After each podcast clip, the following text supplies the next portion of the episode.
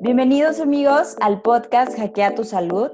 Aquí encontrarás herramientas para llevar tu vida y tu salud al nivel de máximo bienestar y potencial. Secciones de NutriHacks y el día de hoy, hackers de nutrición. Tengo un súper invitado.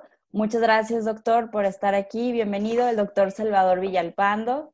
Pau, muchísimas gracias por la invitación. Me emociona mucho estar en un podcast así de estas características, de pura nutrición, hackeando la salud. Sí, sobre todo, pues, él es gastroenterólogo pediatra, además tiene un postdoctorado, pues, en gastroenterología y nutrición pediátrica, pues, en Houston, trabaja en el Hospital Infantil de México, Federico Gómez, su consulta privada, también muy movido en las redes sociales, con el compromiso, pues, de informar a la población, siempre muy padre todo lo que comparte, los videos súper pues sí, informativos. Ah, muchas gracias, qué bueno que te han gustado. Sí, y pues creo que es una de las cosas que ahora como profesionales de la salud tenemos que empezar a incursionar, o sea, los de la vieja escuela tenemos que irnos avanzando tanto para nosotros aprender como también para empezar a comunicar, así que por eso digo que me emociona esto, esto del podcast, que también ya soy muy fan de los podcasts, no se diga de las series de Netflix,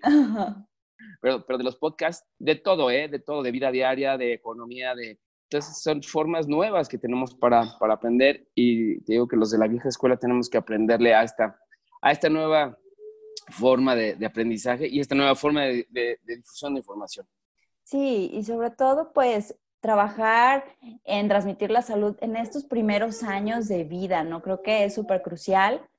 Vamos a estar platicando acerca de los hábitos saludables, pues, para los bebés y sobre todo a veces hay muchas dudas, ¿no? Las mamás y siempre la vecina, la comadre, dale esto para el cólico, dale esta leche.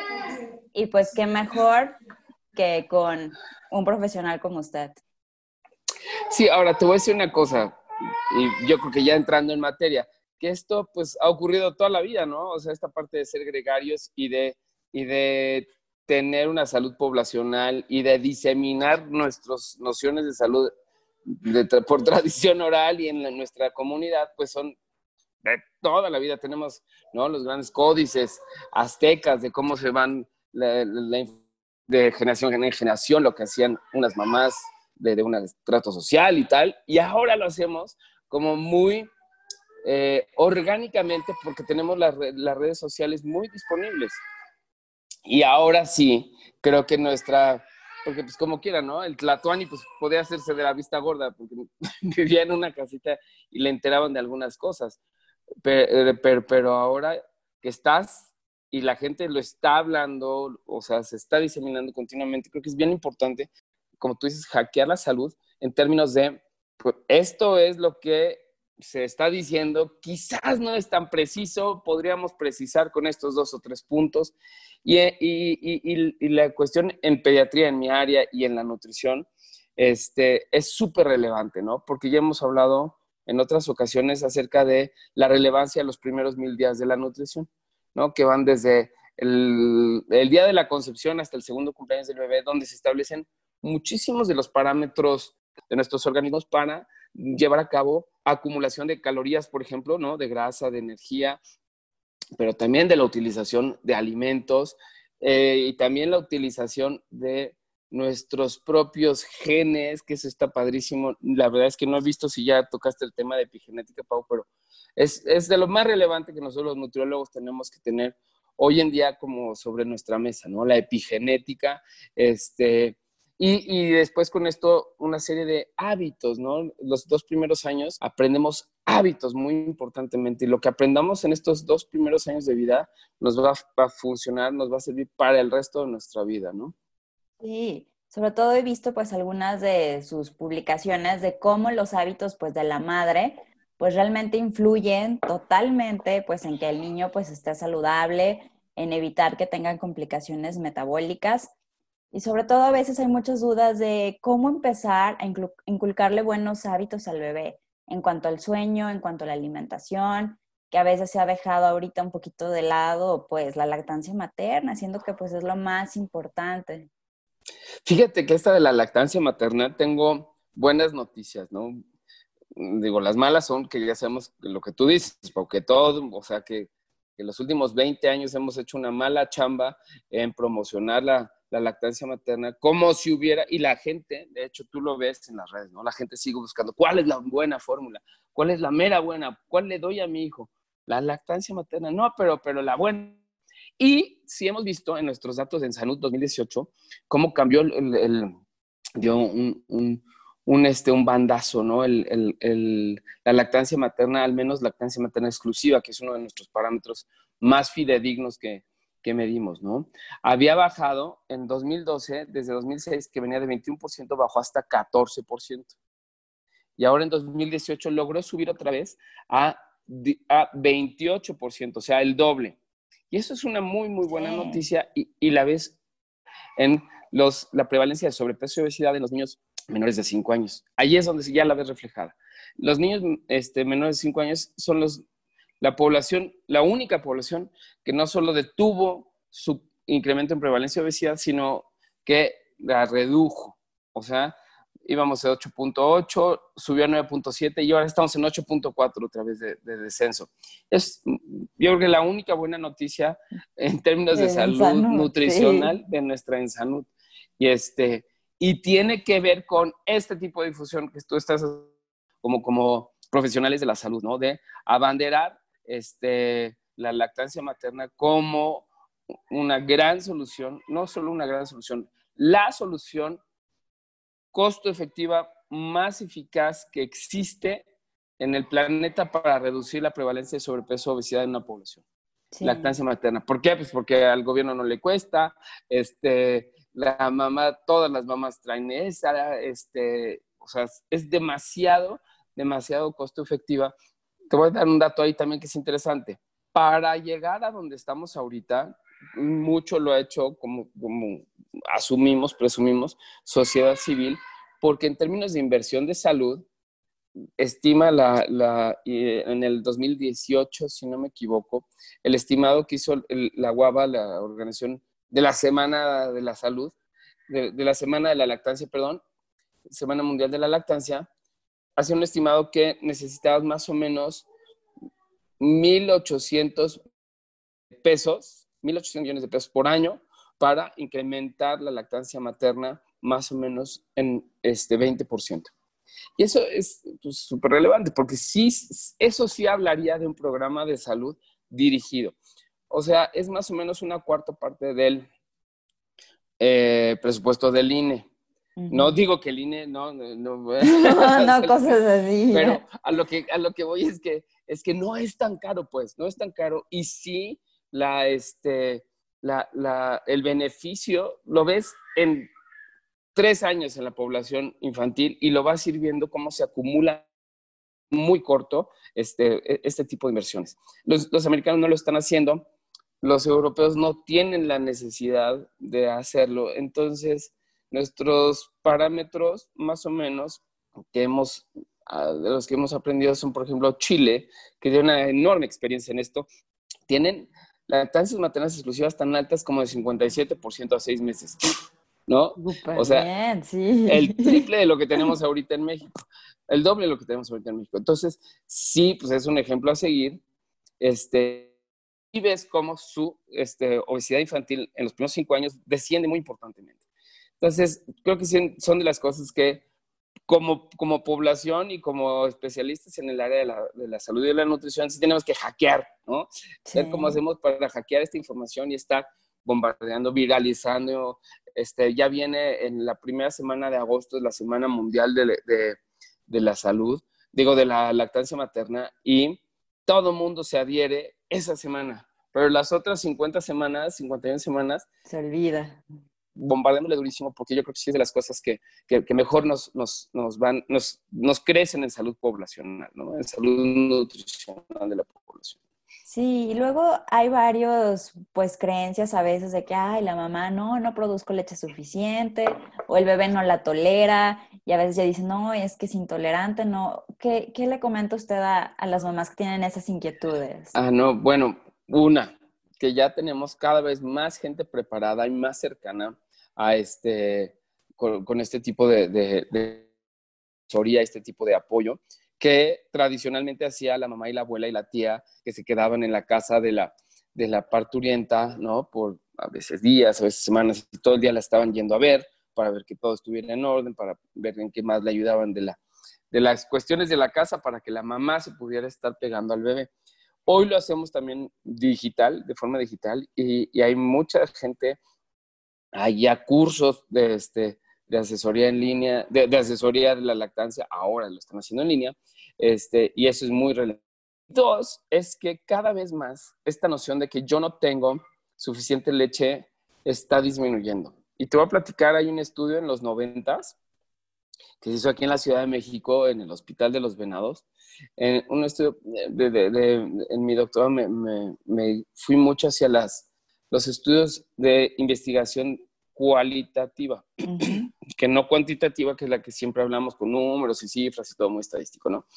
Y de cualitativa, les preguntaban a las mamás, señoras, uno, que no habían podido embarazarse, pero estaban en la clínica de fertilidad, dos, mamás que todavía no habían sido mamás, estaban embarazadas y iban a sus cuidados prenatales, este, y tres mamás que ya habían dado otras experiencias o tenían otros bebés.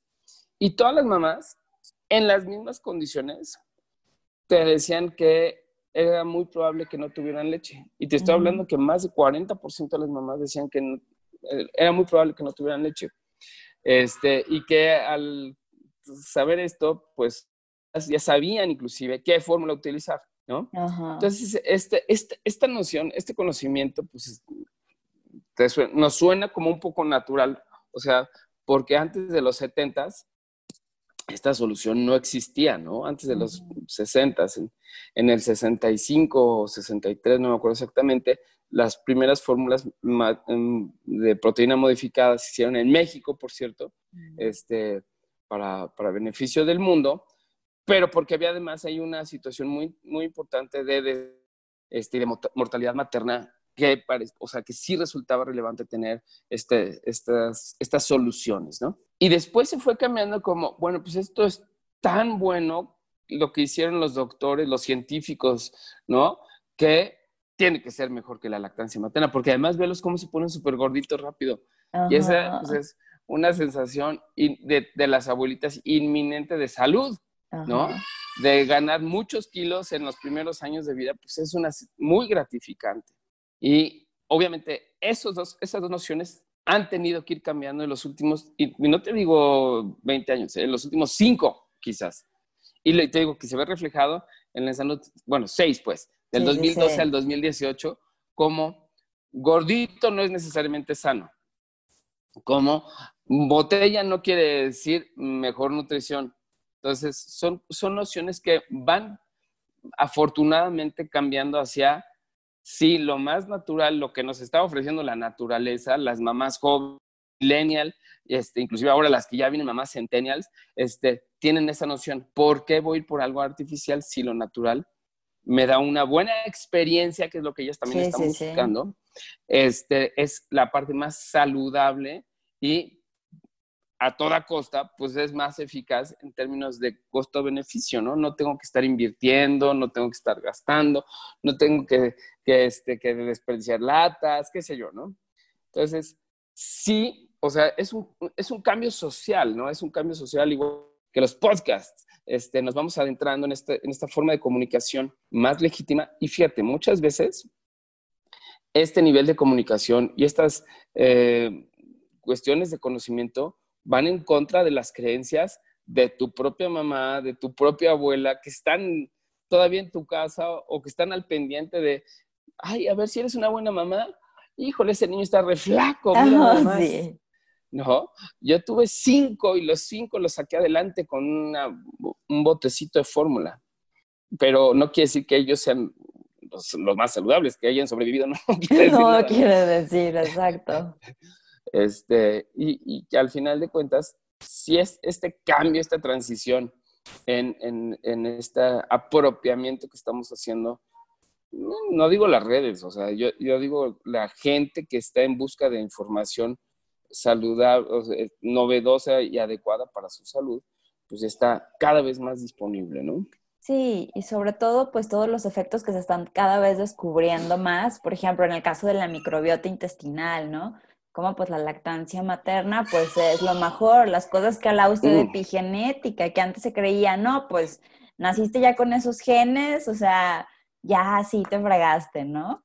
Y ahora pues no, el ambiente donde crecimos, lo que comimos, lo que pensamos, lo que sentimos, pues todo eso va modificando. Y pues no se diga, como dice usted, los primeros mil días de vida de un bebé es toda esa ventana de oportunidad para hackear la salud, ¿no? De, del niño.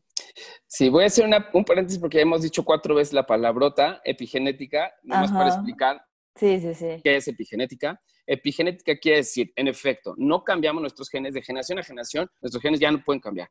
El papá y mamá que nos tocaron nos dieron los genes que nos tocaron y son para toda la vida y son los que vamos a heredar a nuestros hijos. Pero sí podemos modificar su función, la expresión de estos genes, genes que podrían estar silenciados hasta nuestra edad, hasta nuestra tercera edad, ¿sí? Los podemos mantener silenciados, por ejemplo, genes asociados con diabetes. Si tenemos una buena nutrición, una buena salud, desde el embarazo de mamá, de vida, desde nuestra forma de ganar de peso, podemos mantener a estos genes sin expresarse hasta nuestros 60 o 70 años, que ya los tenemos, pero no se expresan. ¿Cómo hacemos esto? Manteniendo una salud en contenidos que van a hacer que nuestro DNA se esté replicando de forma saludable, ¿sí? Y de esta manera silenciamos a los genes que no queremos que se, que, se expresen hasta edades tardías y mantenemos activos a los genes saludables que sí queremos que se estén los genes de utilización de calorías, de utilización de glucosa, etc. Entonces, es el, el concepto de epigenética, lo que pasa más allá de nuestra genética, la expresión de nuestros genes y la utilización de nuestros genes. Y habiendo dicho lo cual, tú lo pusiste, lo planteabas en estos, en estos términos, que este, sabemos ahora con, con esto de nuestra epigenética y qué podemos hacer para modificar nuestra salud, nuestra ah, atención, que antes nuevamente decían, no, pues tienes que ganar un kilo de peso durante el... Con eso, es más, mi, prima tuvo a sus hijos, uno en, España, en los ochentas.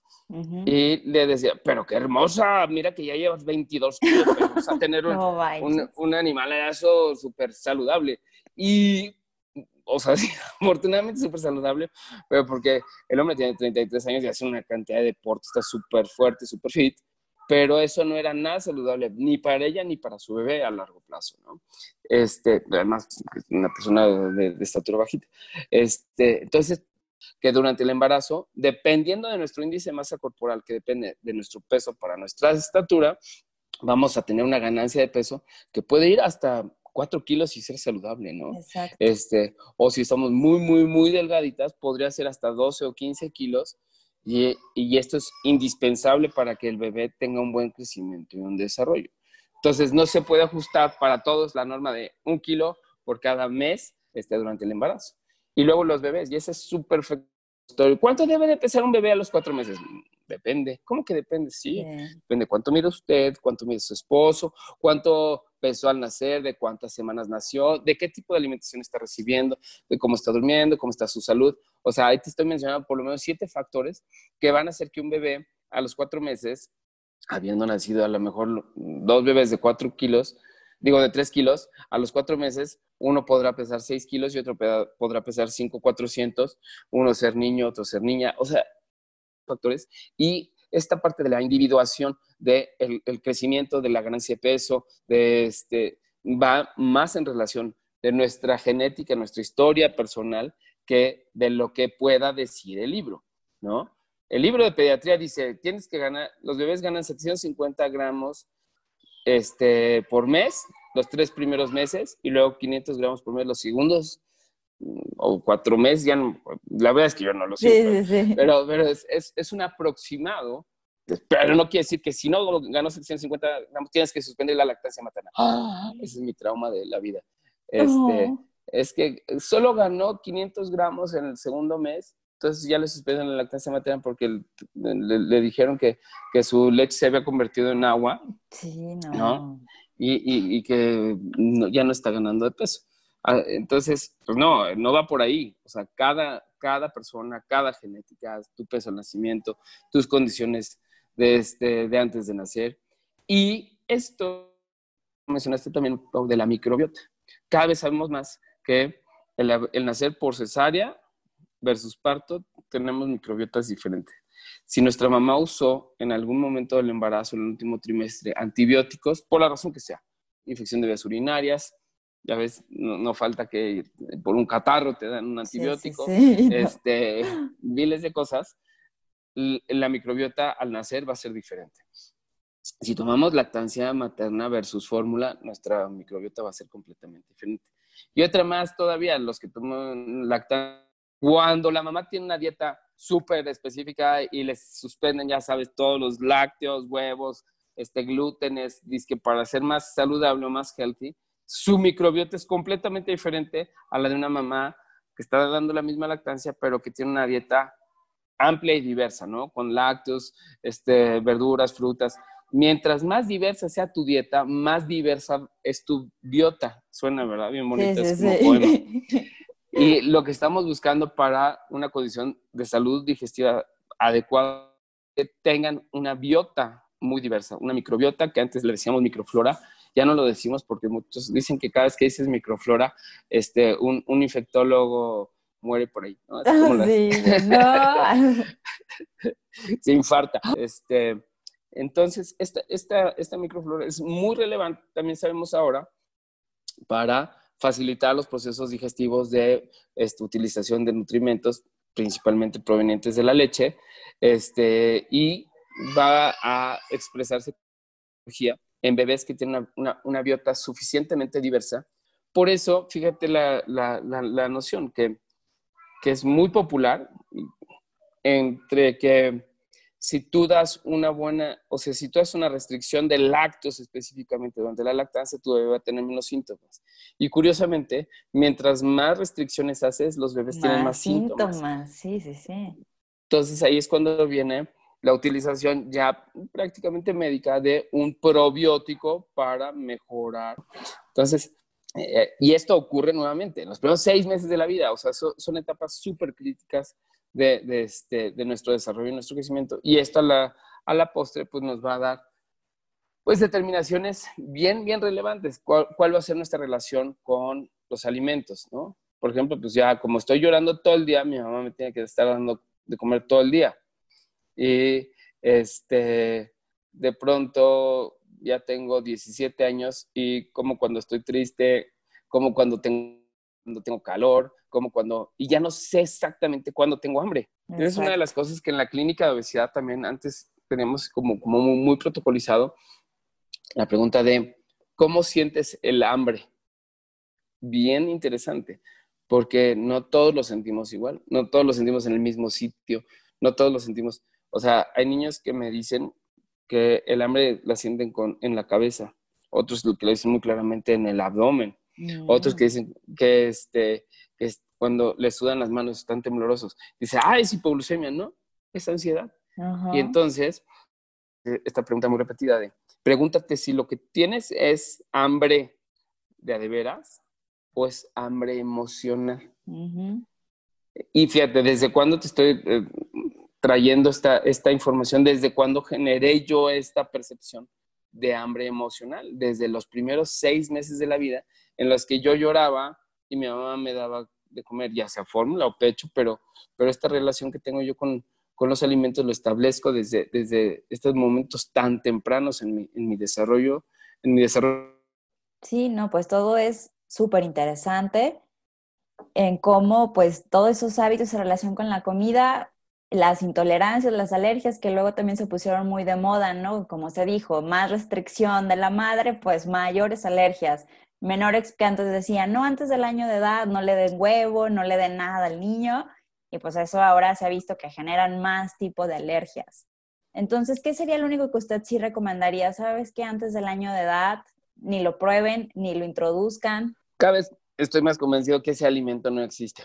¿no? Antes del 2006, sí teníamos varias cuestiones en, términos de restricción de alimentos durante el embarazo y la lactancia para prevención de alergias. Hoy cada vez sabemos uno que sé que esa lista de alimentos pues es mucho más pequeña. Este, y no solo eso, sino que hemos conocido a través de estudios Pues imagínate lo osado. ¿Conoces este, este famoso Leap Study? En el que exponen a los niños desde los cuatro meses, desde los cuatro meses de vida a crema de cacahuate. Mm. O sea, niños que tenían supuesto riesgo muy alto de desarrollar alergias alimentarias, los exponen desde los cuatro meses a alergia al, cacahuate. No solo no desarrollaron alergia, sino redujeron toda la propensión a alergias alimentarias más que los que expusieron tardíamente a los siete meses al cacahuate. Y antes decíamos que el cacahuate y las, los, este, los, las oleaginosas tenemos que introducirlas hasta después del año y medio, los dos años.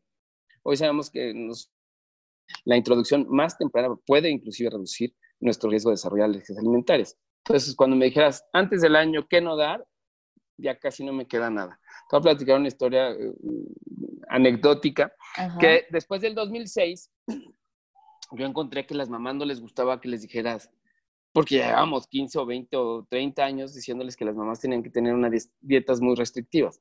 No les gustaba que les dijeras, eres libre. pues yo les decía yo, bueno, pues, este, puedes comer todo, excepto, hay que ser enfáticos con el camarón. Y entonces, después de, llegó la mamá con el bebé sin, o sea, con síntomas, les restringí, le, dejé que comiera todo lácteos, todo excepto camarón. Y regresa después de seis semanas, un mes y medio después, este, la mamá, o sea, habiendo perdido cuatro kilos de peso, súper ojerosa, deprimida, se le cayó el pelo. El bebé un gordo y feliz tomando seno materno. O sea, se había succionado a la mamá completamente.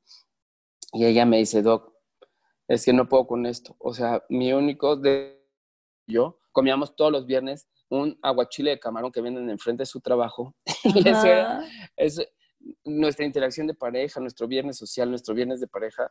Y llevamos seis semanas sin eso y entre esto y el bebé y todo lo demás, nos deprimimos los dos horrible.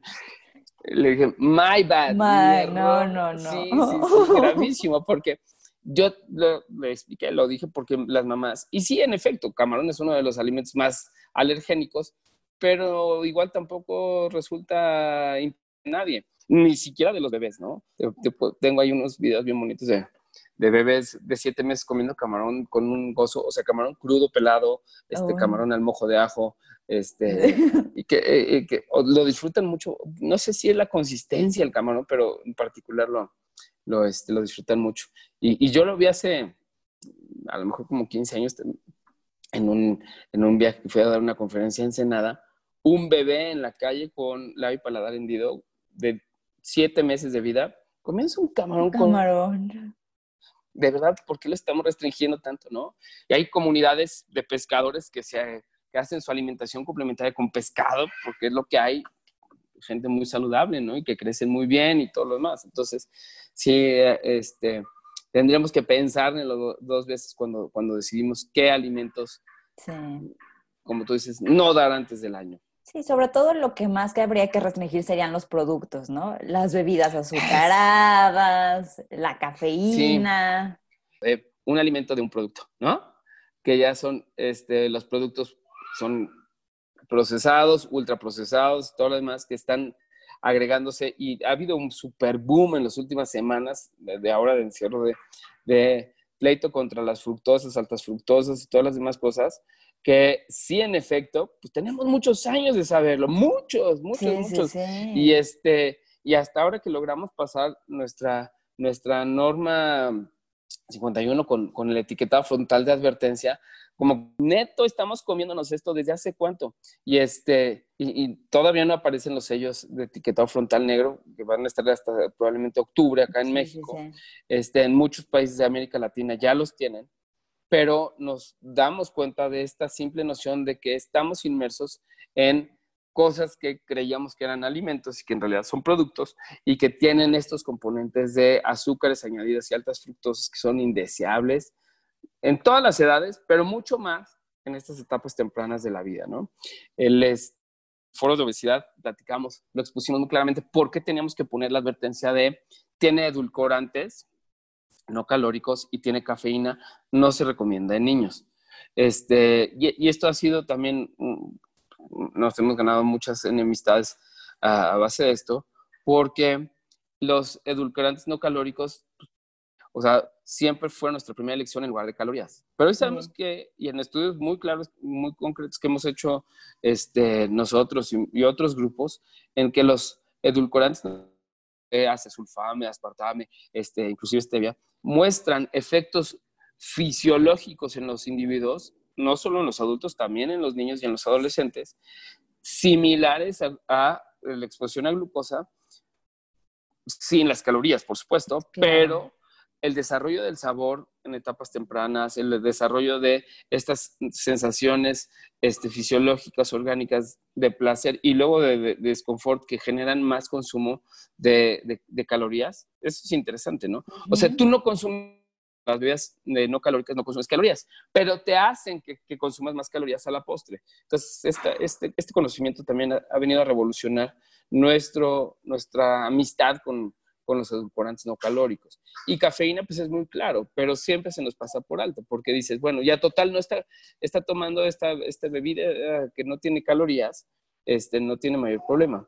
Pero de pronto una bebida de 600 mililitros este, de refresco, de soda, con cafeína, sin calorías, cafeína como tres o cuatro tazas de café. Eso no es recomendable para el desarrollo infantil, para su sueño, para este, su apetito, para sus relaciones personales, para su concentración, su inteligencia y muchas cosas. Entonces, esas son por las que se recomienda y, el, etiquetado frontal de advertencia así lo dirá, ¿no? se, recomienda, que no sea consumido por niños. Entonces, ya tenemos todo, todos estos para, para ahora que, que venga nuestro etiquetado frontal, podamos darnos una mejor idea de qué es lo que estamos consumiendo en nuestras casas, ¿no? Sí, el derecho del consumidor a saber lo que pues, compra. por supuesto, alimentos, exacto, muy, muy relevante, ¿no? No quiere decir que esté prohibido, van a seguirse vendiendo. Y lo más interesante es que la industria pues tampoco es inconsciente, ¿no? Para mejorar sus ventas tendrán que reformular, y lo están haciendo, reformular sus, sus, sus productos y tener opciones sin todos estos sellos de advertencia. Y para eso, bueno, pues van a, van a, van a, cambiar. Y también el gusto de nuestra sociedad va a cambiar, ¿no? Esperemos. Sí, este, ojalá. Por cuestiones de que a lo mejor ya no es tan dulce, pero de todas formas es, es sabroso, este, que son dulce y salado son los dos este, eh, sabores que son naturales en nosotros desde, desde el vientre materno inclusive. Y este y que lo, modulando con otro tipo de, sabores y alimentos nos va desarrollando una gama amplia de, apreciación por, la comida, ¿no? Por los alimentos naturales. Una vez le oí decir a, Simón Barquera de este, que un buen nutriólogo tiene que ser un y eso, al final de cuentas, dice, una barrita te la puedes recibir. Un buen nutriólogo, ¿qué es? Que ahí se cortó como poquito. ¿Un buen nutriólogo qué? Tiene que ser un buen cocinero. Ah tiene, tiene que tener una gran experiencia culinaria. Y sí, nosotros los que nos dedicamos a esto, eventualmente, ¿no? Desarrollamos grandes habilidades en la cocina, porque dice él, una barrita de energía te la puede recetar cualquiera. Sí. Pero un buen alimento, cómo prepararlo, cómo hacerlo apetecible para los niños, cómo exponer a los niños a una enorme variedad de sabores, sí, tiene, tiene su talento. Y pues ese talento también lo vamos desarrollando conforme vamos creciendo en nuestra profesión y vamos este, teniendo más cercano opiniones de papás, de niños, que también dicen, eh, este, y, y, hacer esta parte de la introducción de, los, la alimentación complementaria, por ejemplo, una parte más experiencial que, que nutricional. Sí. Seguro lo has oído porque es, es mi ejemplo así muy característico de nutricionalmente una manzana es una manzana, ¿no? Y tiene sus pectinas y tiene su fibra y tiene, ¿no? Vitaminas, vitamina C, un poquito, lo demás. Pero como alimento es completamente diferente una manzana cuando me la como a mordidas a cuando me la como en rebanadas, a como me la como en una rebanada en una postrudel o como me la como en un puré de perón en Navidad, ¿no? Sí, Son experiencias de sabor completamente diferente, de eh, palatabilidad completamente diferente, la manzana fría, la mejor del refri, este, o que la corto del árbol todavía, ¿no? Entonces, eh, integración de los alimentos, fíjate nuevamente, alimentos que no productos, a nuestro bagaje de desarrollo, de neurodesarrollo, de desarrollo intelectual, hace una relación este, que, que, tengamos una relación completamente diferente con los alimentos, ¿no? Y esa, y esa forma, pues es una forma súper inteligente de hackear tu salud, en el sentido de que, o sea, esto es lo que a lo mejor podría estar prescrito, pero si yo le echo aquí este saborcito, sazón, o sea, mi producto en mi casa es una cosa completamente diferente a lo que quizás la nutrióloga me estuvo, ¿no? Me, quiso transmitir desde el punto de vista de nutrición saludable. La experiencia con los alimentos es, es, una cosa que es muy enriquecedora también de nuestro neurodesarrollo. Sí, hay que irlo trabajando y transmitiendo, que vivamos una experiencia agradable con cada uno de los alimentos. Y bueno, Doc, para ya casi terminar, para terminar, un mensaje final que quisiera dejarle a todos los que nos escuchan cuando me dan esta oportunidad con tres mensajes. Y uno que son, o sea, relegados a lo que hablamos al principio del podcast de los primeros mil días de vida. Uno, vigilar una ganancia de peso adecuado durante el embarazo. Dos, lactancia materna exclusiva por seis meses, prolongarla al menos por dos años. Después platicamos de eso, Pau, también, de qué tanto podemos y debemos prolongar la lactancia materna. Este, la OMS y las academias en México decimos que al menos por dos años. Y tres, vigilar la ganancia de peso adecuado a los niños en los primeros dos años de que tengamos una, eh, las mejores posibilidades de salud a largo plazo. Y esas son las cosas que nosotros como papás, como profesionales de la salud, como quienes, o sea, si tenemos esas tres nociones en mente, vamos a tener mucho mejores posibilidades de tener poblaciones que nos estén este, siguiendo mucho más saludables, ¿no? Y bueno, pues ahí estaremos al pendiente también de, este, de seguirnos en Instagram, que es una joya, ¿no? Porque podemos comunicar un montón de cosas, como tú dices, en videos, en, infografías, muy, muy visuales y, podemos comunicar cosas muy interesantes por ahí. también en Twitter, que son buenas ideas. Este, en, Instagram estamos como, estoy como arroba docvillal y este, y es, es eh, una cuenta que abrí nada más para esto. Y este, ya tengo varios años con una fanpage que tenemos la misma información. Interesantemente, son poblaciones como diferentes en Facebook, una fanpage que es Doctor Salvador Villalpando. Y también ahí podemos resolver dudas, y cosillas al respecto. Sí, no, pues excelente. Sigan al doctor. Y pues muchas gracias, muchas gracias por su tiempo, por toda la información y claro, este es un, un, inicio para seguir compartiendo más información que hay pues muchísimos temas que podemos estar abordando. Muchas gracias amigos. Nos escuchamos en el próximo episodio de Hackea tu Salud. Yo soy la nutróloga Paulina Torres y cada semana platicando sobre nuevas cosas para hackear tu salud. Gracias, Pau.